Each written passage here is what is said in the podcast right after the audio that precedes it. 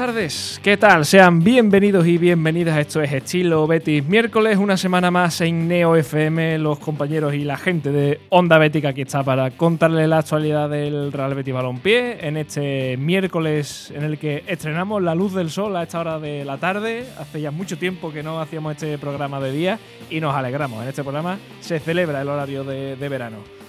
Ya saben que el Betis está inmerso en este parón de selecciones que ya ha terminado con los últimos compromisos de los internacionales del Betis. Borja Iglesias incluso ya ha entrenado esta mañana con el resto del equipo y está el Betis, está Manuel Pellegrini a la espera de recibir al resto, porque ayer eh, Rodri y Miranda tuvieron minutos en el amistoso de la sub-21 eh, contra Francia. Borja Iglesias también jugó media horita en la derrota de España ante Escocia. Eh, Claudio Bravo, partido completo, la victoria de Chile ante Paraguay. También partido completo para Petzela en la victoria de Argentina 7 a 0 ante Curazao. Y eh, la mala noticia de este, de este parón ha sido la lesión de Savali, que va a regresar tocado del tobillo. Aquí lo van a, a ver los médicos del club. Es duda a día de hoy eh, para el partido frente al Atlético de Madrid el próximo domingo. Seguramente sea baja porque no, no parece que se vaya a recuperar en, en, en, poco tiempo. Esperemos que ese cambio que lo obligó a salir del partido de, de, Senegal pues fuera por precaución y que esté bien y que pueda estar para Manuel Pellegrini para el próximo partido. La buena noticia en cuanto a lesiones es que Fekir ya ha trabajado en la Ciudad Deportiva en el día de ayer. Sí, es verdad que le queda muchísimo, que forma parte de su recuperación, pero bueno, ya está haciendo trabajo específico en la Ciudad Deportiva. Le quedan todavía muchos meses por delante. Ya saben que esa rotura de, del ligamento pues le va a tener eh, fuera todo lo que queda de temporada, todo el verano y, veremos a ver si para el inicio de, de, temporada de la siguiente, pero bueno, ya por lo menos lo hemos visto sonriente en la ciudad deportiva. Pero la noticia del día, sin lugar a duda, es la sanción de cuatro partidos a Sergio Canales por sus palabras contra la expulsión que sufrió ante el Cádiz. Recuerden aquella expulsión por doble amarilla en menos de, de 15 segundos por parte de Mateo Laoz, después la que se formó un poco eh, después eh, tuvo unas palabras unos meses después cuando le preguntaron sobre ello y el comité de, de, competición que ha entrado de oficio, como suele hacer en estos casos, y de momento le ha metido cuatro partidos. El Betis va a recurrir esa sanción yo creo que personalmente pienso que esto no, no lo va a conseguir porque ya le, le, le, cayó una sanción similar a Gallá por algo parecido. En fin, no, no es la primera vez y, ya todos sabemos y todos los jugadores saben y tenemos asumido que el que sale rajando y pone en duda eh, al comité arbitral, pues le cae sanción. En fin, lo de siempre. Después hablaremos de, de todo esto. Eh, ya saben que pueden comentar el programa con nosotros a través de Twitter en arroba ondabética, nos pueden encontrar también en Facebook, en Instagram, en la página web ondabética.es con toda la actualidad del Betis y sus secciones 24 horas al día, en el correo ondabética.gmail.com donde pueden ponerse en contacto con nosotros para lo que quieran y que esto, como cada miércoles, está patrocinado por Bufetes y Vianes.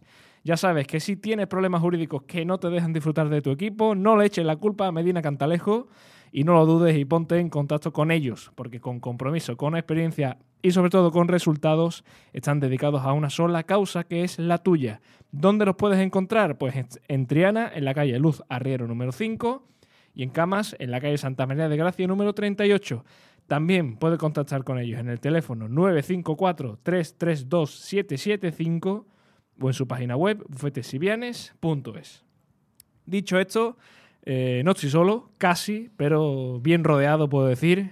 Pablo Ortega, muy buena. Buenas tardes, se nota el solecito. Sí, hombre, esto me, me, da una alegría. Después es inversamente proporcional a cuando el día que se cambia la hora para atrás, en, en octubre, y llegas aquí por primera vez a hacer el programa de noche, es como, uff, qué triste. Pero, pero llega con otro ánimo para no, pa hacer, pa hacer el programa, es más alegre. Bueno, hoy tenemos a, Pedro González haciendo cosas de Pedro González, a Manu Colchón haciendo cosas de Manu Colchón, así que aquí estamos los dos ante el peligro para hacer un programa que, hombre, va a ser un poquito más monótono que de costumbre, pero bueno, tenemos bastantes cosas de las que hablar, sobre todo de, ese, de esa sanción que, que se ha conocido en el día de hoy. Eh, han sido los compañeros de la cadena COPE los que han comentado que, que Canales va a ser sancionado o que ha sido sancionado con cuatro partidos por esas declaraciones. Eh, es curioso porque es por las declaraciones que hizo como tres meses después de la expulsión, que, en un partido ante el Valladolid fue preguntado además por los propios micrófonos de la liga, porque fue el reencuentro entre Canales y, y Mateu por primera vez después de esa expulsión. y, dijo eh, más o menos que, bueno, que él sabía que esa expulsión, o que creía que esa expulsión estaba premeditada. Claro, eso en, el momento en el que se dice algo así, suena una alarma en, el, comité de competición que puede entrar de oficio en, estas cosas, no hace falta que lo ponga un árbitro en un acta ni, ni nada, como otras cosas, y eh, le ha caído una sanción de, cuatro partidos. es verdad que el propio acta de, esta sanción dice que, no hay ningún tipo de insulto ni de mala baba, por así decirlo, en, las palabras de, Sergio Canales, pero no se puede poner en duda, digamos, eh, al comité arbitral y, decir que, que Mateu fue a ese partido con la intención ya de previa de expulsarlo, pues ponerlo en duda, ¿no? Entonces eh, es una sanción que sobre todo sorprende porque han sido muchos meses después. Eh, que esto, pues bueno, tendrá sus tiempos y tendrá su, su, tardanza como todo, pero está claro que alimenta el, popular de, decir, pues claro, es que se han esperado a que Canales eh, pasara de su lesión para que pudiera cumplir los cuatro partidos. Esto, como he dicho antes, no es nuevo porque ya a José Luis Gallá, jugador del Valencia, ya le pasó a, principios de temporada. Mm, no le ha pasado a Carlo Ancelotti por otras declaraciones también muy parecidas, que dijo aquello de que se inventó un penalti. Y esto es lo de siempre, la doble vara de medir, a unos sí, a otros no. Eh, después, yo quiero creer que tendrá sus sus rendijas jurídicas, por así decirlo, de por qué una sanción sí y por qué otra no. Quiero creer eso, pero está claro que alimenta todo tipo de especulaciones que no le hacen nada bien al, comité técnico de árbitro, al que ya le llueve sobre mojado y mucho. Pero yo, es que me lo quiero creer, pero es que no puedo. Ya.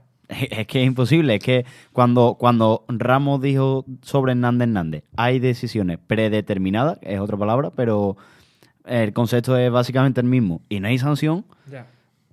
Hay que, que, que Mati puede ser diferencia de, ninguna sanción a cuatro partidos. Es que cuatro partidos equivale a una agresión hmm. fuerte, porque un, una sanción por, una agresión así que todos entendemos grave. Son de cuatro a doce partidos.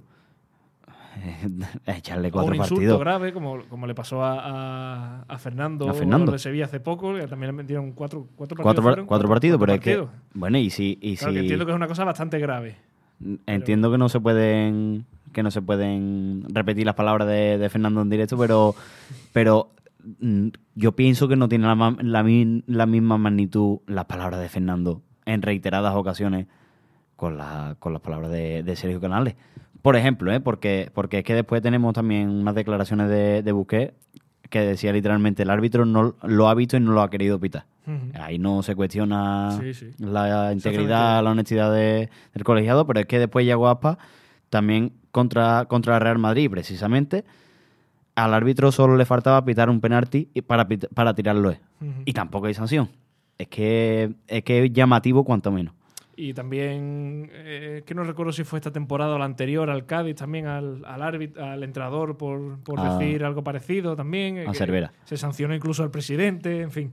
Hay muchas de estas cosas que, que, son las que, bueno, no se entienden. Al final, tú, tú piensas que, que hay también un porcentaje de culpa de Sergio Canales por decir eso, que si se llega a quedar calladito está más guapo.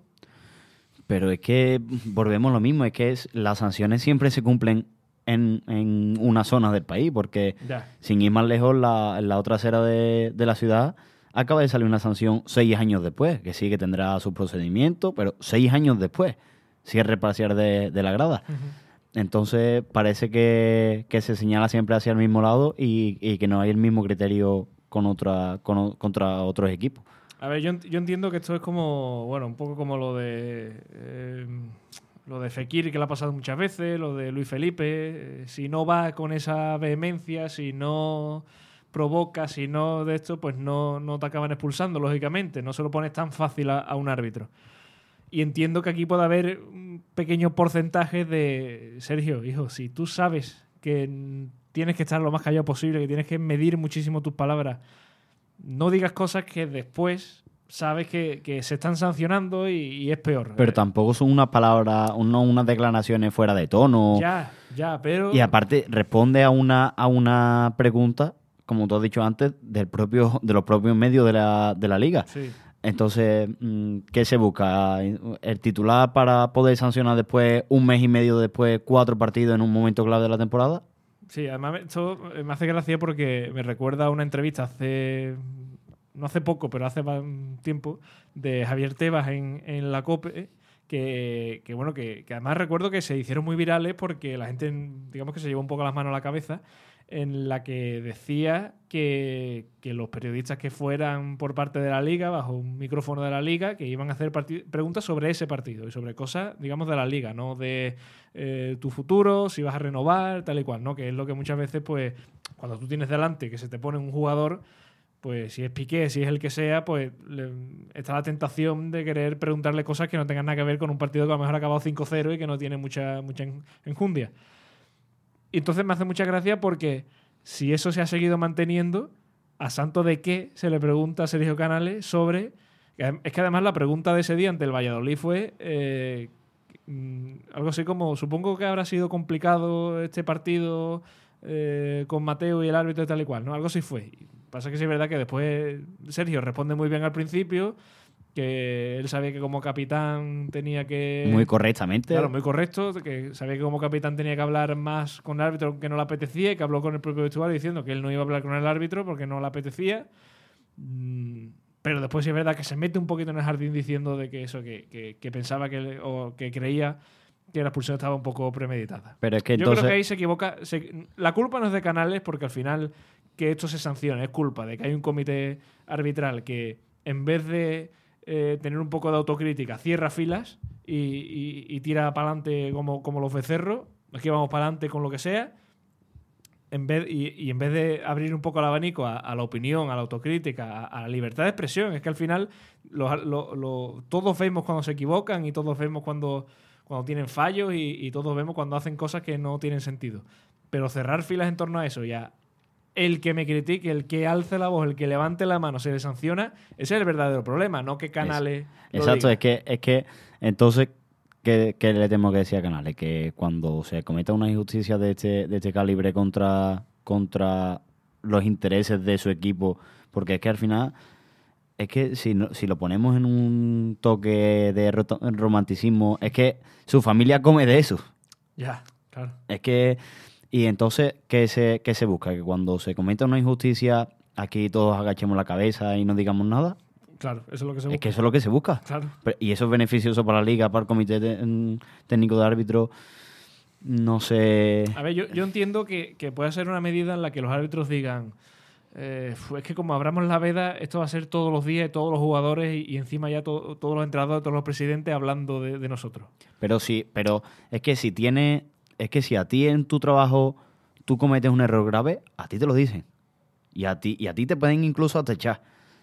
Si un árbitro Ya, claro. comete un error grave, que es que vuelvo a poner ejemplo, soy muy pesado con esto, pero vuelvo a poner ejemplo de, de Nuevo Mirandilla, entre el Cádiz y el Elche, que es que si el Cádiz se va al descenso por dos puntos, por un fuera de juego, que es que es que no ha querido pitar, porque es que tiene una pantalla delante que es como la televisión de, de cualquier casa promedio de, de España, O, o más grande. o más grande. Y tiene, no, es que tiene cinco, no Claro, tiene una. encima. Y, y- y está el jugador en un, un metro en fuera de juego. Si no pita ese fuera de juego, es que no quieres ver el fuera de juego. Y, y por esa decisión, un equipo se puede ir al descenso. Claro, Con lo que supone eso. Que, que a lo mejor no vuelve en 10 años. claro, claro. Con lo que, con lo que supone de, a nivel regresivo de, en el aspecto deportivo y económico de- del club.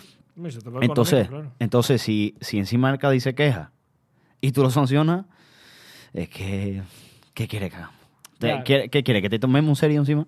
No, no, no, sí, totalmente. Sí, el problema de todo esto es que todas estas decisiones lo que hacen es alimentar la- todas las teorías y, y todo lo desconfianza contra, contra un comité arbitral que debería ser lo más eh, bueno, lo- que, no se que no se equivocara. Para empezar, que no se equivocara. Entonces, yo entiendo que, que muchas veces es mucho más sencillo eh, levantar un muro para que no te digan nada que intentar arreglar tus problemas. ¿no? Antes de que a mí, o sea, a mí me dicen cada dos por tres que, que te estás equivocando en lo que sea, pues antes de, antes de hacer el trabajo de introspección y de, y de, eh, de intentar arreglar lo que me estoy equivocando, pues levanto un muro, mm, hago oído sordo y, y sigo lo Y me sigo equivocando. Claro, y me sigo equivocando. Claro, que eso lo, lo haga uno cualquiera en su casa, en su trabajo, pues bueno. Pero claro, pero cuando estamos hablando de un comité arbitral que de sus decisiones dependen mucha parte del futuro de unos equipos que se están jugando, como tú has dicho, mucho, porque ya no solamente es lo deportivo y no solamente es lo sentimental, es que es lo económico, es que es la viabilidad de un club. Es que por suerte, pues bueno, pues eh, los equipos que están un poco en la zona alta, pues no, no le afectan tanto como, como por ejemplo, el, el caso que tú has puesto del Cádiz, que es, está, está claro que es un mundo, eh, hay una diferencia abismal entre el 17 y el 18. O sea, e, es, es brutal la Es diferencia. que que- son millones y millones Claro. de euros y, y, y futbolistas. Y no solamente por bajar, sino en patrocinios, en sueldos, en, en muchas cosas indirectas. Pero claro, entonces, es como digo, yo en parte entiendo que, que, que no quieran, digamos, dar vía libre a que. Porque es que si no, imagínate, tú imagínate que no se sancionara. Que no se sancionara y que, y que saliera después de cada partido el jugador de turno que fuera y dijera, pues es que el árbitro es malísimo, Pero es que, que- esto no puede ser. Pero es que esto viene, viene de un punto que es que a Canales se le, se le sanciona por, porque le protesta, le, le protesta, Ya. entre comillas, a, a Mateo Lago, le dice, solo un minuto vas a añadir. Sí, sí. Y Mateo le dice, como sigas así, te vas fuera. Y Canales dice, bueno, vale, pues no me pregunte por mi familia. Segunda tarjeta amarilla por reiteración, supuestamente, porque aqu- eh, aquella sanción fue por reiteración. Ujú. Lo echan, cumple un partido de sanción y ahora, un tres meses, creo que eran tres meses después, Sí, le pregunta, como tú decías, los medios de, de la liga, dicen, un- eh, alegan unas declaraciones nada fuera de tono y cuatro partidos de sanción. Es que es, es que yo lo veo escandaloso. No, eso no, sí, es, es escandaloso. Es escandaloso en general. O sea, en el global es escandaloso primero por cómo es esa expulsión, como tú has dicho, es canallesca totalmente. eh, por, por lo que se tarda en la sanción, porque estamos hablando de que entre octubre y marzo, ya abril, que estamos eh, hablando, estamos ahora, pues pasan muchísimos meses para que al final una sanción de, de- que, que al final, bueno, la sanción llega por unas declaraciones que son de hace un mes, o sea, que han tenido tiempo Un más mes que y medio. un mes y medio, han tenido más de que tiempo para decir, venga, pues cuatro partidos. Cuando hay sanciones que, que se determinan en una semana, menos de una semana. En ¿eh? tres días. En el miércoles está puesta la sanción. Esto es totalmente canallesco, pero, pero en fin, es que en esto se ha convertido el fútbol. A mí me da pereza y, y me da asco y, y cada vez me, me apetece menos ver partidos de liga y cada vez al final vemos el Betis porque, porque los queremos ver y porque nos dedicamos a, a contar su actualidad, pero, pero cada vez que ocurre una cosa así da una pereza abismal y, y- dan ganas de decir, mira, paso de- del fútbol y- y paso de todo porque... Vamos, y, y no solamente por el Betis, que, que- que estas cosas cuando pasó lo del Cádiz con el Elche exactamente igual, y cuando le pasa a otro equipo que le roban de manera que, que se equivocan los árbitros de una manera lamentable también, y, y dice, bueno, pero hasta dónde, ¿hacia dónde va, va el fútbol? Es, es- es lamentable. Y, y además todo este ambiente de crispación lo alimenta el que el presidente del comité de árbitros eh, exprese abiertamente que es socio de un club Ujú. arca, arcafesta, que el presidente de la liga manifieste abiertamente también que es seguidor de un club que también afecta directamente y del que sobre todo de los que más polémica mm, atrae Ujú. todo eso son factores que, que, que hacen la, la pelota más grande y cuando, y cuando pasan este tipo de cosas, cuando además es en víspera de un partido contra, contra uno de esos equipos de arriba, contra el Atlético de Madrid, pues también se alimenta un poquito más estas conspiraciones, conspiraciones que se acercan a la realidad peligrosamente. Después también eh, el Betis ha anunciado en el día de hoy que va a recurrir la, sanción ante el comité de apelación, eh, aludiendo que, eh, que, bueno, que en ningún momento Sergio Canales dice la palabra premeditado. Estoy intentando buscar el vídeo, a ver si lo puedo poner aquí un poco de manera eh, Yo, sé, yo sé la opinión que, que tú vas a dar, pero yo estoy, yo es que siendo, trata- tratando de verlo con perspectiva, es verdad que si te- se sanciona por decir unas palabras en concreto, una, una, mm, una, se me acaba de ir de la cabeza ahora mismo, un- unos una- términos concretos. Claro, una intención. Pero, pero si te acusan de decir estas palabras y tú no dices estas palabras, te equivocas. Pero eh, claro, es que no la dices porque te equivocas. Ya, pero. Pero entonces no, entonces no alegue, a la hora de imponer la sanción, no alegue que dice estas palabras. Alega que la intención de estas palabras es esto. Por suerte para el Betis ahí hay un, Un vacío- un vacío legal y, y una trampa a la que se pueda agarrar, pero yo creo que esto no vale por ningún lado. Mira, si, si te parece, vamos, vamos a escucharlo a ver si soy capaz de que esto se escuche bien. preguntar si ha sido difícil para ti, especialmente el partido, venía todo de esa acción con Mateo en el partido de- del Cádiz. ¿Ha sido difícil el tema de lidiar hoy con el arbitraje? No, bueno, tenía muy claro que, que no iba ni a dirigirme o iba a intentarlo. Eh, al final, yo ya lo dije en su día, es que no, no ni siquiera protesté, ni siquiera tuve ninguna ninguna falta de respeto, o sea que al final en esa parte ya lo digo, ¿no? Estoy muy tranquilo y, hoy pues sí que es verdad que para mí es algo diferente, ¿no? Al final es verdad que soy el capitán y, y tengo que, que muchas veces pues ir a hablar con el árbitro y en este caso yo le había dicho que, que hoy no lo iba a hacer porque siento que no, no corresponde, ¿no? Al final eh, creo que esa vez, esa expulsión, l- desde mi punto de vista, la, pre- la tenía predimita- eh, predimitada y al final eso no es parte del juego. Eh. Ese es el clavo ardiendo al que se está aferrando el Betis, que no llega a decir la palabra premeditada. Que se queda ahí como que se traba, se le traba un poco la lengua, no la dice bien, pero la intención de Sergio Canales, al menos yo creo que es decir pre- premeditada. La intención está clara. Pero Claro. no lo dice. Otra, pero es que- Pero entonces volvemos a lo que, a lo que te he dicho antes. Alega que con esas palabras se intentaba llegar al concepto de.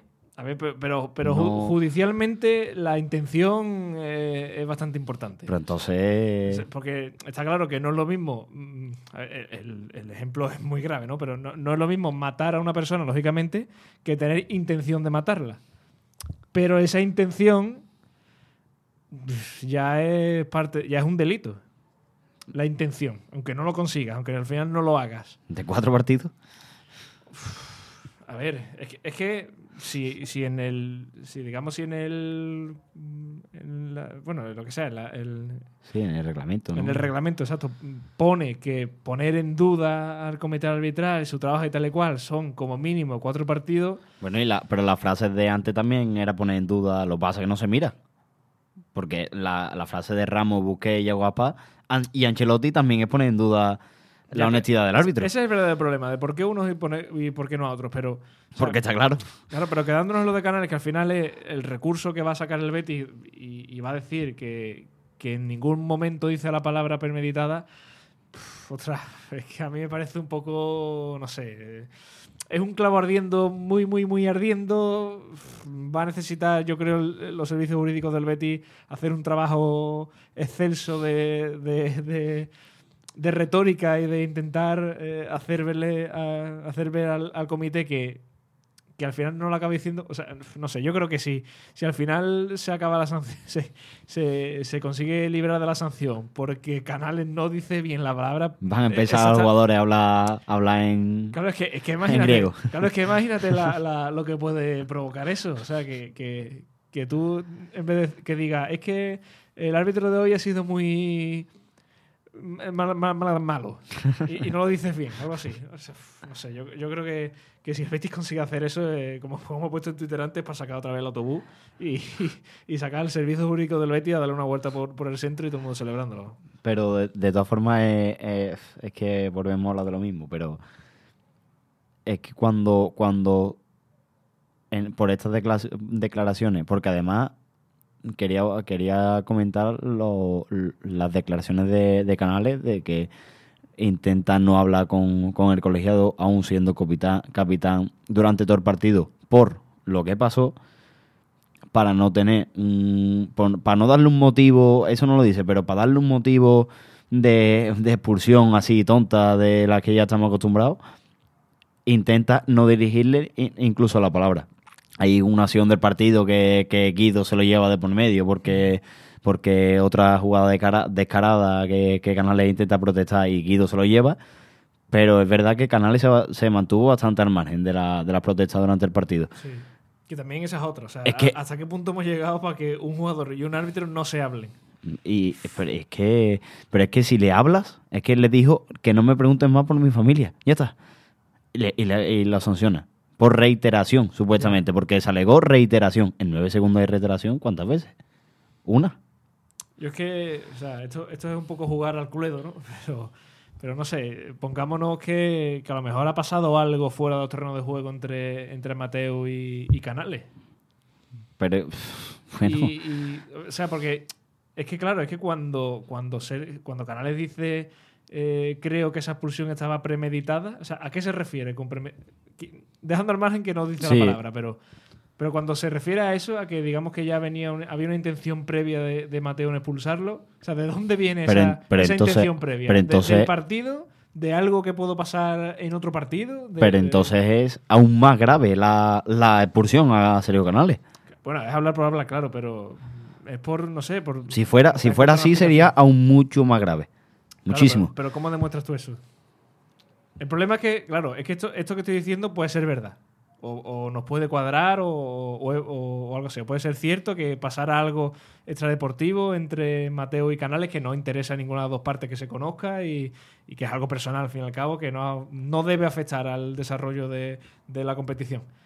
Pero, ¿y si eso que pasó fuera mm, el propio Mateo lo llevó al terreno de juego y, y su castigo fue expulsarlo. Esto es totalmente opinión. esa, No estoy dejando de deslizar Pero- nada ni sé nada. Y otro debate que me surge así en la cabeza con las declaraciones de lo que lo, las que las que he comentado antes de pues no me preguntes por mi familia y te sacan tarjeta roja, eso cuando lo ve el comité de árbitro ahí no ahí no interviene el comité de árbitro.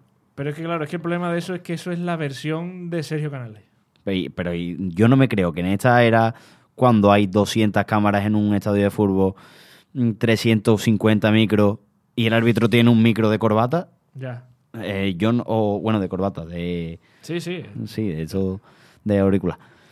No me creo que, que no haya no haya ni imagen ni sonido. Es que no me lo creo. Es, Es que, que, no me lo creo. Es que cuando es que salieron unas declaraciones de Medina Cantalejo mm, después del partido explicando la jugada en, en Carrusel Deportivo con Manu Carreño y, y es que dice dice que no se escucha la, la de Canales, solo se escucha la de la de Motoblao, pero es que además se tira piedra sobre su, su- sobre su propio tejado porque dice que escucha el audio desde el minuto 60, que es cuando entra Sergio Canales al terreno de juego, hasta que se va expulsado, escucha los 30 minutos y dice que las tres frases son, eh, bueno, la, la última suerte, sí. es buena suerte, la segunda no la recuerdo muy mal. sí, que pero- Sergio le dice, ¿podrías pedir un minuto más o, o podrías dar un minuto no, más?". pero la, pero hay una anteriormente que es así también del estilo buena suerte o Sí, cualquier tipo de eso. Y la última es si sigues así te va. Sí. Esos son la- los tres los tres audios que, que las tres frases que recupera Medina Cantalejo. No, A la mí me cuesta la- creer. La situación en general es canallesca, o sea, de canallesca de- del principio a fin. O sea, que, que se expulse a Canales por algo así me parece lamentable. Eso, eso es el primer paso. Eso, eso- y al final eso es lo que desencadena todo. Claro. Porque le podemos, le podemos echar la culpa a Medina Cantalejo, le podemos echar la culpa al comité de apelación, le podemos echar la culpa a Canales por hablar. Pero lo que desencadena todo es que hay un árbitro que es un sinvergüenza en este sentido y que dice eso. Y, Y, y que lo expulsa, lo expulsa por una situación absurda. Por un momento en el que se le va la pinza, cuando quedaba un minuto para pitar el final del partido, cuando al final el árbitro es el que tiene que demostrar temple y sangre fría, cu- cuando, están 22 jugadores alrededor tuya que están con la jugándoselo todo, jugándose la vida, jugándose puntos, jugándose dinero, jugándose un millón de cosas, con las pulsaciones al, al, al 200% y tú eres un pistolero. Pues no puede ser, o sea, no, no, no todo se soluciona a base de tarjetas, sobre todo cuando le queda un minuto al partido. Y- Y, vas a pitar ya, si es que al final recuerdo perfectamente que, que saca el Betis el córner y pita al final. Bueno, pero es que, vale, pero es que lo puede hacer. Es que lo puede hacer, ¿vale? Pero, Pero ah, lo puede pero hacer, hazlo pero siempre. está mal. Pero no lo haga, no lo haga selectivamente, porque Claro, es que lo hace siempre. claro, es que, es que Muniain tira de la barba Fekir aquí también con, con el mismo co- con el mismo colegiado y la, y la expulsión es a Fekir. Y Vinicius se le encara y no le saca ni tarjeta. Y, y el otro día busqué y no sé cuánto. O sea, ese es el problema. Es que que- al final lo que dijo Borges Iglesias, la diferencia es el escudo. Y, y bueno, ¿y en qué lugar deja la palabra de, de Medina Cantarejo? De yo le digo a Toño, como, como le llama él, A Toño. que se equivoca en la jugada cuando después el Betis recurre y no le quitan la, no le quitan la sanción. Luego sale el presidente del comité de, de árbitros alegando eso, eh, ¿en qué lugar deja el comité? En el lugar de siempre. En el lugar en el que ya está. En fin, eh, todo esto lamentable. Veremos a ver qué pasa. Supongo que los próximos días se sabrá eh, qué dice el comité de apelación. Mm, También hay mucha gente que dice que, que debería el Betis ir a la justicia ordinaria, como ha hecho el Barça, pero claro, el, el Betis no tiene la fuerza, digamos, institucional, mediática. Al Betis no le abran ni la puerta. Claro, y de todo que puede tener un, un club como el Fútbol Club Barcelona, que, que tendrá unos abogados tremendos y una capacidad tremenda para al final conseguir lo que consiguió en ese día, que fue, por ejemplo, la, la- el recurso por la expulsión de, de, de Lewandowski, que, bueno, que al final la acabó cumpliendo. Tampoco le ha salido demasiado bien, Esa, porque esa es otra, la misma sanción a Lewandowski que a Canales cuando, cuando le dijo a, literalmente al cuarto árbitro que estaba encocado. pero, pero, ¿qué, qué criterio es? Que si, si son cuatro partidos de Lewandowski, a Canales es medio partido, ¿no? un ratito. Es que es, un- es 15 minutos de un partido. Claro. Y, y eso, iba a decir que tampoco le ha salido demasiado bien porque esa sanción al final la acabó cumpliendo y todo el tema este de Gaby al final tampoco se ha salido con la suya. En fin, que tampoco lo de la justicia ordinaria se ve que tampoco, tampoco sirve de mucho. Bueno, eh, eso, como digo, lo sabremos qué pasa a lo largo de, de estos días y, y esperemos, ojalá. Que Yo ya lo sé. Claro, yo, no, yo también lo sé. Está claro, porque es que es lo que hemos dicho. Eh, Aunque haya una mínima esperanza de que eh, de que cuaje aquello y de que cuele, que, que como, como Canales no ha dicho específicamente la palabra clave de todo esto, pues no se le pueden sancionar. En fin, no sé, yo creo que eso es, eso es papel mojado y eso tiene poca, poca fuerza. Bueno, eh, son las nueve, eh, antes de hablar un poquito de- del partido del próximo domingo, porque recordamos que termina el parón de selecciones, vuelve la liga, vuelve la competición, eh, empieza un sprint final para que en el que, bueno, pues 12 partidos, 12 jornadas le quedan ya a la liga y, se va a decidir todo de aquí al final de temporada. Pero eh, a principios de esta semana, pues eh, el insigne periodista en cuanto a, mercado y a fichajes, que es eh, Gianluca Di Marzio, pues dijo o, anunció que, el Betis había iniciado las conversaciones con Héctor Bellerín para que viniera al Betis en el próximo verano. Esto es un secreto a voces, o sea, todos sabemos que la intención del Betis es que vuelva, la intención de Bellerín es volver. Eh, ya hubo intención al final de, de los dos últimos mercados, porque se intentó en invierno, se intentó en verano, hasta última hora, hasta que, bueno, pues eh, Bellerín sabía que en el Betis era imposible, porque al final se demostró incluso con los problemas que tuvo el club para eh, inscribir a una serie de, de jugadores, se acabó yendo al Fútbol Club Barcelona, pero está claro que su intención desde siempre fuera de volver, porque firmó un año solo de contrato. Incluso cuando en el mercado invernal se desvincula del Barça y se va al, al Sporting de Portugal, firma solamente por, por seis meses. Y es verdad que tiene una cláusula de renovación de dos años, pero para ello tienen que llegar a un acuerdo club y, jugador. No puede hacerlo unilateralmente el Sporting de, de Portugal. Eh, ¿Qué te parece este posible fichaje, esta, esta llegada para el próximo verano? También lo comentó otro, otro periodista muy fiable en esto del mercado de fichajes, como es Fabricio Romano. Y cuando lo dice Fabricio Romano, yo me lo creo. Yo cuando, cuando hay un rumor de fichaje, siempre digo, cuando lo diga Fabricio, es cuando me lo creo. Y, y bueno, yo creo que es una buena noticia pa- para el Betis. Después comentaremos la, la lesión de Savali, que no sé, no sabemos todavía el alcance que puede tener, pero para este tipo de situaciones es verdad que, que Aitor Rival cumple muy bien, siempre. Pero, pero si puedes aprovechar a Aitor Rival en otras posiciones más adelantadas, con más llegada y con más recorrido, y, y tienes a un, a un lateral suplente o titular, como, como lo quieras ver, como, como Bellerín, de garantía, si coge un buen ritmo y, y se siente titular, es, un- es uno de los mejores laterales que ha podido pasar por el Betis. Y, y bueno, yo creo que es una buena noticia y yo creo que, la como tú decías, la intención de, de Bellerín y del Betis es, es ha sido siempre la misma. Sí, sí, totalmente, está claro. Fíjate que, que a principios de semana, cuando salta esta noticia, tenía pensado traer aquí la pregunta de, de si podía ser necesaria en realidad la llegada de, de Bellerín, porque, claro, uno pensando económicamente dice, bueno, si el Betis tiene a Savali que está rindiendo bastante bien, y tiene a todo rival que, que aunque este año haya sido un parche en el lateral derecho, eh, lo hace bastante bien y cumple ¿para qué? ¿no? ¿Para qué va a hacer el Betis un, un esfuerzo económico para traer a un jugador en una demarcación en la que ya tiene a dos jugadores que rinden bastante bien? Sobre todo sabiendo que, bueno, que, que tiene esas dificultades económicas y que, y que podría hacer ese esfuerzo en otras posiciones que están un poco más, más cogidas entre, entre, entre algodones y que están en algodones, ¿no?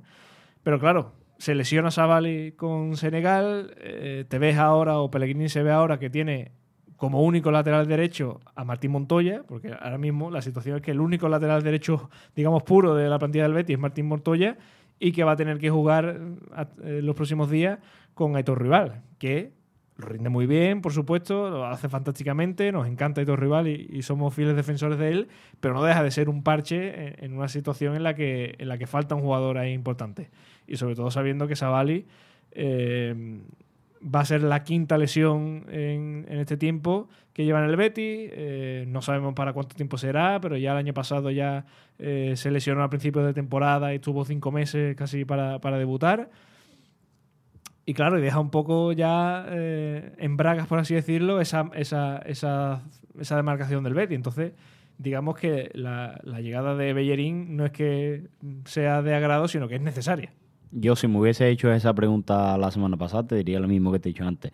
Yo creo que si tienes a dos, a dos buenos laterales derechos, como son Savali cuando está en buena forma y Bellerín, puedes aprovechar a Aitor Rival en, en, otro, en, otro, en otras demarcaciones, porque está claro que, que Aitor es un todocampista. Sí, es- sí, totalmente. Puedes jugar, lo pones de, Lo de, pones taquillero y, y te, y te lo hace bien. Entonces, yo creo que sería, yo creo que a la hora de, a la hora de analizar el aspecto deportivo, yo creo que sería una buena, una buena incorporación y además ha demostrado ser bético. Su padre Sí. es bético de toda la vida y le ha inculcado el beticismo. Yo creo que ese tipo de futbolista siempre, siempre hace bien en un, en un club y sobre todo en un vestuario. Sí, y sobre todo porque es un fichaje que cuenta con el beneplácito del entrenador, del vestuario Y de la afición. y de la grada. Y cuando se cumplen esas tres, Y de la directiva. claro, y de la directiva. Entonces, cuando se cumplen esas tres, como mínimo, es muy difícil que la directiva diga que no, porque al final es que gran parte de la imagen que pueda tener una directiva o una dirección deportiva es los fichajes que haya. Sí. Y, que, y que haga, porque al final eh, todos les recordamos a, a Torrecilla los fichajes, todos les recordamos a Maciá, todos recordamos al final qué fichajes trajo Serra Ferrer, todos recordamos qué fichajes trajo eh, Antonio Cordón, Estosi, Montparley y compañía. O sea, todos No- no hables más, por favor, to- no hables más. Todos recordamos al final los fichajes que trajo cada uno. Y gran parte de esa buena o mala imagen que podamos tener de unos y otros es de los fichajes que han hecho, no de declaraciones, no de si eran simpáticos, no de si eran graciosos y no de si eran malajes. Se les recuerda los fichajes. Entonces, al final, una directiva eh, quiere traer jugadores que cuenten con el beneplácito de, de la afición, sobre todo. Porque aquí, lógicamente, eh, vino Fekir, que muy poco lo conocían, vino Savali, que poco lo conocían, vino eh, muchos jugadores que, que podía incluso haber dudas sobre ello, que al final... Juanmi, por ejemplo. Claro, exacto. Muchos jugadores que, que podían tener muchas dudas sobre su llegada y que al final, pues bueno, han rendido mejor o peor y la mayoría muy bien, ¿no? Pero eran desconocidos y, y al final eso es más una apuesta de, de- de- de, mm, planificación. Pero claro, pero un fichaje que, como he dicho, lo quiere el entrenador, lo Yeah. quiere el vestuario, lo quiere la grada. Y además un jugador contrastado que, Claro. que ha estado muchísimos años de titular indiscutible en uno de los equipos más grandes de la Premier. Mm, Yo creo que es un que lo ficha el Barça sin ir más lejos. eso. Eh, lo ficha un equipo después un, un equipo de Champions como es el Sporting de el Sporting de Lisboa. Entonces yo creo que es un jugador con mucha trayectoria y además lo que decía antes de, de que era bético es que sin- Suma. eh, salvando las distancias Joaquín cuando, cuando da la charla esta, la charla antes del partido en, en las semifinales de, de Rayo Vallecano en la huerta hay unas palabras que se nos, mar- se, quedaron, se nos quedaron marcadas a todos que decía no sé si hablaros como compañero como futbolista o como bético y cuando te dice es un compañero ya ve tú la grada y dices uff es verdad Claro. es verdad Totalmente, totalmente. Eh, después también puede estar el debate incluso de, de si está un poco eh, sobrevalorado por parte de la afición Héctor Bellerín. Yo creo que, que tiene un, un muy buen nivel para este Betis, que si el Betis tiene que buscar un lateral derecho en el mercado no va a encontrar uno mejor, está claro, por, por relación calidad-precio no va a encontrar uno mejor. Pero sí es verdad que después hay un, componente de, de simpatía por gran parte de, de la afición que quizá haga que, bueno, como otros muchos jugadores que se le ponen en un pedestal antes de tiempo o por poquito ya se le aplaude todo, pero es que yo creo que Bellerín se ha ganado a pulso No todo creo, el cariño. no creo que ese, ese sea el caso de Bellerín, porque ha demostrado ser el futbolista que necesita el Betis. Sí, que, que a lo mejor, por hablar de, de fútbol ficción, como hacemos aquí mucho, que un Betis saneado económicamente, con, pudiendo gastarse millonadas en fichaje, pues en vez de a Bellerín ficha a otro. Hombre, Por si te trae a Alexander Arnold, pues Claro. Si el lo mejor sí. Si el Betis pudiera fichar a, un, claro, a un chaval que está despuntando en, en la Roma Ah, ah. con 18 años, pues por, por supuesto. Pero dentro de las posibilidades del Betis, me parece que Muy buen Muy buen fichaje. fichaje. Y además que se lo merece. Se merece Bellerín estar aquí y disfrutar porque el año que estuvo lo disfrutó como si fuera un... vi- O sea, Un niño eh, chico, es que es el sueño de cualquier bético. Exacto, es que... eh, Igual es- que Miranda, por ejemplo. yo cuando, cuando, cuando vi esas imágenes, ese famoso vídeo de ese último partido en el Villamarín, llorando enmurecido por, por el césped, yo es que pensé, madre mía, es que, es que lo has disfrutado, este año lo has disfrutado como, como yo qué sé, pa- parece el niño que no se quiere ir de la excursión de fin de curso. Y es que, es, Después del campamento no se quiere volver y subirse al autobús. es que con esa imagen no- nos sentimos representados todos los béticos, porque todos en algún momento hemos pensado en estar ahí en el, en el Benito Villamarín, Mm. corriendo la banda, corriendo y querer que no se por, acabe. por el centro, incluso por, por el banquillo. Pero, pero, pero entonces volvemos a, lo de antes un poquito. Yo creo que ese componente de beticismo también hace mucho en, dentro de un vestuario y, es, un, es un tío que conoce el club. Sí, claro, es que eso es importante. Y sobre todo que uno más en el vestuario tan sano que se está creando, lo que he dicho antes, el el Pellegrini lo quiere, que eso también es un plus muy importante, la afición lo quiere, entonces es lo que intenta explicar antes, que es muy difícil que la directiva no intente ese fichaje.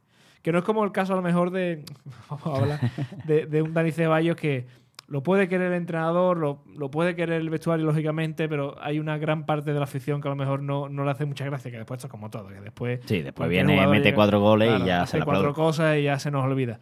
Pero puede tener un poco, digamos, la, la- la directiva ese resquemor de, o esas dudas de decir, "Uf, voy a hacer un esfuerzo económico por, por un Sí, porque- movimiento, por un algo que, que pueda crear polémica. Porque además hago, hago un esfuerzo económico confiando en que va a dar un buen rendimiento. Exacto. Porque si luego llega, se lesiona y ya la, ya la afición se te echa encima de nuevo. Ya. Bueno, en fin, ya veremos qué, qué pasa de aquí a, a verano. Lo que está claro es que Bellerín ha hecho mucho por volver y que es uno de los fichajes que, que está hecho prácticamente para, para la próxima temporada. No creo que haya ningún problema ningún en el entendimiento entre Bellerín y el Betis para que, para que sea aquí el próximo verano. Bueno, eh, vamos a ir terminando este programa más corto de, lo habitual, pero vamos a hablar lógicamente de- del próximo partido de liga, que es el próximo domingo. Termina el parón de- selecciones y vuelve a la competición, como he dicho antes. Eh, le quedan 12 jornadas a esto, le quedan 12 jornadas al Betis para intentar la machada de, de entrar en Champions o al menos de amarrar esa quinta plaza, que sería histórica porque sería la tercera clasificación consecutiva para Europa, que es algo que el Betis no ha conseguido nunca en su historia, o sea que sería completamente histórico y una magnífica noticia, pero sobre todo ese, ese intento, o sea, a lo mejor casi utópico, muy complicado de, de pegar la Champions y de, y de estar en la máxima competición europea la próxima temporada. Todo ello empezará en este sprint final, en esta primera etapa, que va a ser el próximo domingo, domingo de Ramos 9 de la noche. Yo ya aviso que no voy a ver partido, eh, voy a estar a otras cosas más interesantes ese domingo. Pero visita el Betis a un Atlético de Madrid, que ahora mismo es tercero, 51 puntos, 6 de ventaja sobre el Betis, que es lo que marca los puestos Champions, y 3 sobre la Real Sociedad. 15 victorias, 6 empates, 5 derrotas, 42 goles a favor, 19 goles en contra, segundo equipo menos goleado de la liga. Como local es el tercer mejor local de la temporada, con 13 de las 15 victorias logradas como, como local, digo, en casa, y 11 de los 19 goles en contra han sido en casa. Eso es un dato en el al final eh, resume que en casa el Atleti juega mucho más al ataque que lo que puede hacer eh, lejos de- del Kivitas Metropolitano.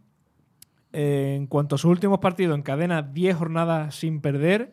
No pierde desde el 8 de enero. En esa primera jornada de 2023 fue precisamente 0-1 ante el Fútbol Club Barcelona.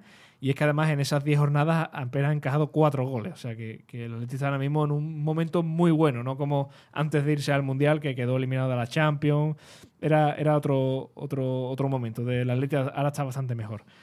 Pero lo peor de todo son los antecedentes, porque es que el Betis no gana como visitante al Atlético de Madrid desde la temporada 11-12, que yo ya estoy aburrido de, cada temporada tener que decir esto de que la famosa última jornada antes de la llegada del Cholo al Atlético de Madrid, con goles de Roque Santa Cruz y, y, y Pozuelo.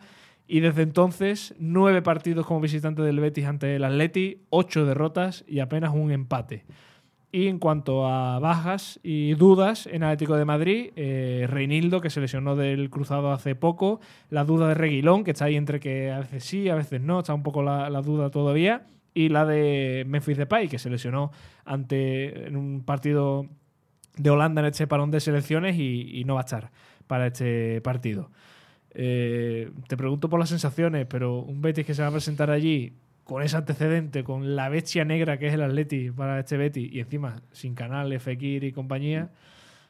Para que te hagas una idea, cuando la última vez que ganó el Betis en el- bueno, lo que era antes el, El Calderón. el Calderón, estaba Nacho por la izquierda, jugaba Irinei, jugaba José Caña, estaba Chechu Dorado, estaba Castro, mm, Juanma en el banquillo, estaba Uzari, Goitia, o sea ¿Y que puedes buscar el 11 de Atleti de ese día? el 11 del Atleti, te lo digo en un momentito, estaba en portería Thibaut Courtois, Ostras, pues mira, poca broma. Feli- Felipe Luis por la izquierda, por la derecha Juanfran, eh, Diego Godín en el centro de la saga. Eh, Diego Godín ya, ya sabemos la trayectoria. Álvaro Domínguez, eh, doble pivote para Gaby y Asunsao. Por la derecha Diego Diego Diego Rivas, ¿no? Era el que Sí. jugaba en Flamengo. Puede ser, sí. Por la izquierda, Tur ah, eh, Arda Turán. Y en punta, Adrián. Adrián, Adrián González, puede ser. Adrián, el que, el que le metió el gol Chelsea El Adrián y de- Diego Costa. Del de por después. O sea, fíjate, o sea, ese equipo que estaba eh, más cerca del descenso que otra cosa y que después lo, los coge el Cholo y lo hace campeón de, de todo. O sea, le falta la Champions a ese, a ese equipo. Es que son casi que los mismos jugadores que después acaban jugando una final de Champions y ganando Liga. O sea, es increíble. Bueno, es que Juan Fran está retirado. Álvaro Domínguez está retirado. eh, Godín tiene 37 años. Felipe Luis tiene 37 años. Asunsao está retirado. Gaby retirado. Arda Turán retirado también, Sí. si no recuerdo más. Eh, Diego, Diego Rivas también, sí, retirado, 38 años. Adrián. Falcao, que ya estaba también en la última etapa de su... Que, que ya se ya llovió desde, Eh, desde el último partido que es ganó el increíble el cambio que dio el Atleti desde ese día a, a lo que pasó después. En fin, pero el Betis, claro, es que lo, lo que hemos dicho, eh, se le da muy mal mm, en general el Atlético de Madrid. Porque estamos casi que acostumbrados a ver la misma película una y otra vez, de partido competido, partido en el que el Betis hace las cosas medianamente bien, pero es que el este Atlético de Madrid le hace media ocasión al Betis y le mete dos goles. Bueno, y la, el último partido de, de liga, al final fue, fue un poco ese resumen. Fue, Pero fue- el último, el anterior, el anterior, el anterior. pero sobre todo el último que recordamos aquella, aquel- aquella jugada desafortunada de Ruiz Silva, que después de un partidazo del Betis te Mm. encuentras con eso y, dices, bueno, es que es que es lo de siempre, es que es el Atlético de Madrid. sí. Es que es imposible. Parece que tiene, no sé, parece que tiene algo especial cuando juega siempre contra el Betis. Parece algo como de, de magia oscura, no sé. Es como el Madrid en Champions, que Sí, no, sí, no se sabe muy bien el porqué, pero siempre pasa. Al Betis se le da fatal el Atlético de Madrid, ya lo hemos visto en los últimos partidos, o sea, es que lo que tú estás comentando, eh, el Betis puede ser muy voluntarioso, puede jugar muy bien, puede tener ocasiones, acaba perdonando y al Betis te llega en una ocasión de rebote con el culo que le da en el otro, rebota en el palo, de- le da en la nariz a no sé quién. O Carrasco te inventa algo por esa banda. Exacto, o- y, y acaba, y acaba marcando. O sea, es mm, un déjà vu constante lo que han sido los últimos partidos entre el Atlético de Madrid y el Betis.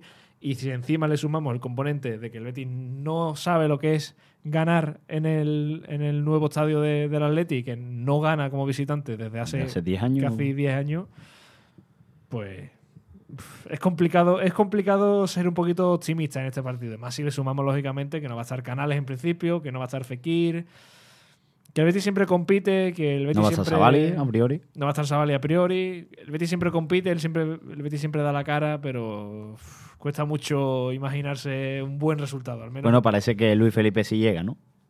sí, en principio sí, está entrenando. Miranda, bueno, Abner también. Arner parece que también. Veremos a ver también Pellegrini porque le gusta mucho después de los parones dar descanso. Sí, yo creo que Miranda no va a jugar en el, en el Wanda después de, lo- de los minutos que ha tenido. Es verdad que, Hombre, que tampoco ha jugado lo mismo que Rodri, por ejemplo. Sí, pero, pero viniendo Abner lesionado, no sé yo si se va a atrever a. Bueno, sí, eso sí, puede decantar un poquito la balanza, pero pero después, bueno, Borja Iglesias tampoco ha tenido mucho desgaste con, con la selección, solo, solo los viajes, Mm. pero yo creo que el Betis, dentro de las posibilidades que tiene, va a sacar un once reconocible Sí. en el Civita. Yo creo que es que es lo de siempre. Yo creo que yo creo que este Betis sí puede conseguir un resultado positivo allí, pero es que volvemos a lo mismo. Es que es muy difícil que el Betis consiga algo positivo contra el Atlético de Madrid. Puede Claro. ser esta, puede ser esta vez. Hombre, puede ser, por supuesto, está claro. En el fútbol no, no hay nada escrito, no hay nada premeditado en cuanto a, a resultados. Puede pasar cualquier cosa, está claro. que Es lo que hemos dicho antes, el Betis está, está demostrando que es capaz de competir, que, que siempre da la cara, que no da un partido por perdido. No sé hasta qué punto quizás esta sanción pueda afectarle en lo anímico, la sanción de Canales a lo mejor... eh, Pero yo creo que mm, o la puede- fecha o la espolea, las dos cosas. Exacto, puede, puede, puede ser un palo duro para, para la plantilla, pero también puede ser un, un acto de valentía, de coraje, de, de, bueno, pues contra todo y contra todo, ¿no? Que Sí, se sí. dice tanto en, en este fútbol moderno. Yo creo que, que eso puede ser un motivo que empuja al Betty, pero es verdad que es que pierdes a una de tus piezas clave. Después hay Es que jugar. Es que pierdes a Canales. Después que jugará. Por, por intentar adivinar eh, el 11 que puede sacar Pellegrini. Eh, Ru Silva. Está Silva, sin duda. Por cierto, ¿has visto los dos goles que le meten a Claudio Bravo contra Chile? O sea, en el No, partido de no he Chile. tenido oportunidad. Pues si lo puedes verlo, porque alimenta mucho a los que pedimos ya que el, que el bueno de Claudio Bravo el año que viene, esté- como dije yo una vez, esté jugando con los sobrinos, aquí en, en Santiago de Chile. Bueno, Ruiz Silva, segurísimo. Eh, en el lateral derecho no, no va a estar Savali seguramente. Aunque llegue, no lo va a poner Pellegrini, va a estar Aitor Rival seguro. ¿Montoya? Eso es imposible prácticamente. creo. Hombre, a ver, mm, no creo. no si creo. hubiera jornada entre semana o algo así, yo no, no Pondría, pondría, Montoya en la jornada. Exacto, entre en, semana, en algún momento pone a Montoya seguro. No, pero yo creo que, que si, si hubiera jornada intersemanal, pondría a Aitor Rival en, en el En, en Civita. lo- en los dos partidos. Bueno, también. Después centrales, eh, veremos a ver qué hace con Pesela, porque el primer partido de Argentina lo jugó, pero este último lo que se jugó anoche eh, jugó el partido completo. Va a llegar. Un viaje largo claro, también. va a llegar a, a Sevilla mañana, seguramente. Pellegrini no es muy amigo de. Luis Felipe Edgar, quizá, ¿no? Luis que Felipe también es una pareja de centrales muy fiable. Sí, pero también eh, Víctor Ruiz lo ha puesto por delante de Edgar últimamente. No sé, ahí, ahí hay bastante. Yo pongo a Edgar por delante de, de Víctor. Sí, nosotros, o sea, nosotros ponemos a Edgar por delante de Víctor, de, de Víctor Ruiz, pero pe- después llega Pellegrini y lo pone. Lateral izquierdo, Sí, yo creo que seguramente Miranda, sí. sobre todo porque Abner está entrenando y tal, pero por precaución quizá no, no lo ponga. Después, eh, Guido no ha jugado nada en este parón de selecciones con Argentina, o sea, imagino que, que lo pondrá. Eh, William Carballo, Carballo. me imagino que también, porque no, no ha jugado nada. Y ahora con la ausencia de Canales, eh, ¿qué? Luis Enrique, banda derecha. Es que Rodri viene de jugar Claro, Rodri casi jugado dos mucho. partidos completos. Rodri ha jugado mucho, también tiene 20 años, o sea, Sí, bueno. si lo tiene que jugar no le pasa nada.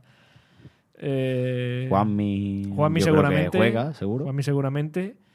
Quizás después a Jose, a Jose Borges Iglesias. a Jose Borges Iglesias, sí, puede ser un poquito mi apuesta. Algo así. que sí. Tampoco tiene mucho más.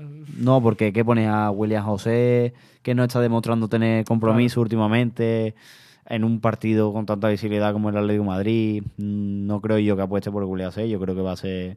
O a lo mejor juega con un punta y es a Jose el que juega en vez de Borja Iglesias y después Borja entra en la segunda parte Sí. O, o- o hace otra vez el invento de William Carballo de la media punta. en la media punta detrás de- del punta. Y pone a Guardado detrás, ¿no? Con, con Guido quizás.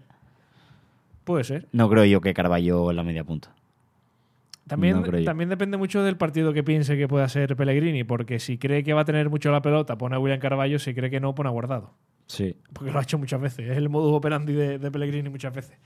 Depende de lo que tenga en la cabeza el bueno de Manuel Pellegrini.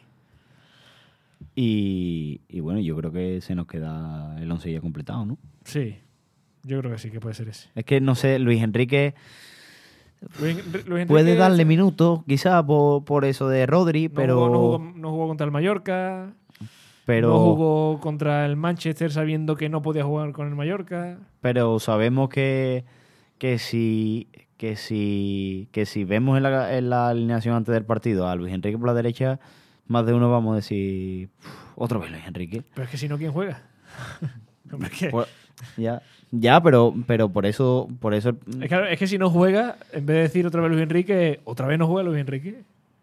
A ver, que yo, que yo soy de los que defienden que cuando, que si es por un tema de actitud, o sea, que el problema eh, eh, eh, está en un, en un problema de actitud, porque si, si cuando, cuando peor lo tienes, porque se te va tu padre y demuestra compromiso con el club, te quedas y haces cuatro partidazos, Mm, porque además son de, de una calidad Sí, suprema, que además mm, más de uno daba Lo- 70 kilos lo- lo por, por Luis Enrique.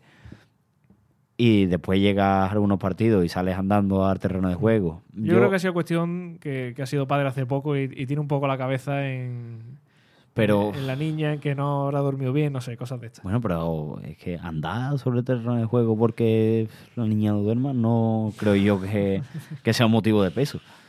Es que No, no yo, a mí lo- los argumentos que me dan cuando, cuando debato esto con, con algunos aficionados es que mm, cuando no juega de titular se molesta, entonces cuando sale de, de suplente es como que sale de ganado. Bueno, pero es que siendo jugador profesional, cobrando lo que cobra, representando lo que representa, Mm. si a ti un es que si, si lo si lo haces tú en tu equipo de barrio, es que ese, ese jugador cuando, cuando lo sacan 20 minutos, es que se tiene que comer arriba. Claro, o lo- claro. por lo menos lo tiene que intentar. Porque le tiene que demostrar a, a Pellegrini que el siguiente partido tiene que ser el titular y que se ha equivocado en la lesión.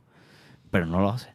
Puede ser, puede ser que tenga algo que ver eso. En fin, veremos a ver qué pasa el próximo domingo. Como digo, 9 de la noche. eh, para el que quiera hacer un descansito entre cofradía y cofradía, que se vaya a ver el Betis. El que no, pues bueno, que, que disfrute lógicamente de, de la Semana Santa. Y el que no le guste, pues que vea el partido y lo disfrute, por supuesto. Y ojalá contemos una victoria ese día. Pablo, eh, ha quedado bastante bien el programa al final, ¿no? Para estar aquí Sí, bueno, mano completo, a mano. ¿no?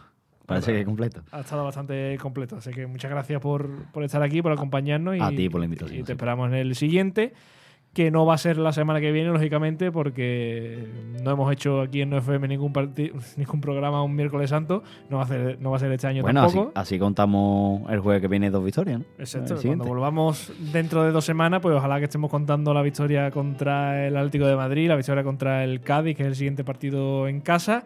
Las gracias, por supuesto, a Alba, que hizo que esto sonara magníficamente bien, como siempre, y, a todos los que han estado al otro lado escuchándonos. Ya saben que esto pueden volver a escucharlo donde, cuando y de la manera que quieran en las plataformas de podcast, que esto ha estado patrocinado por los amigos de Bufetes y Vianes, que volvemos dentro de dos semanas. Sean buenos, sean buenos siempre y sobre todo esta semana. Disfruten de la semana más bonita del año. El que tenga que estudiar, que estudie mucho. El que tenga que irse a la playa, que se vaya lo disfrute. Y el que quiera ver cofradías, que lo haga. En fin, volvemos dentro de dos semanitas. Hasta entonces.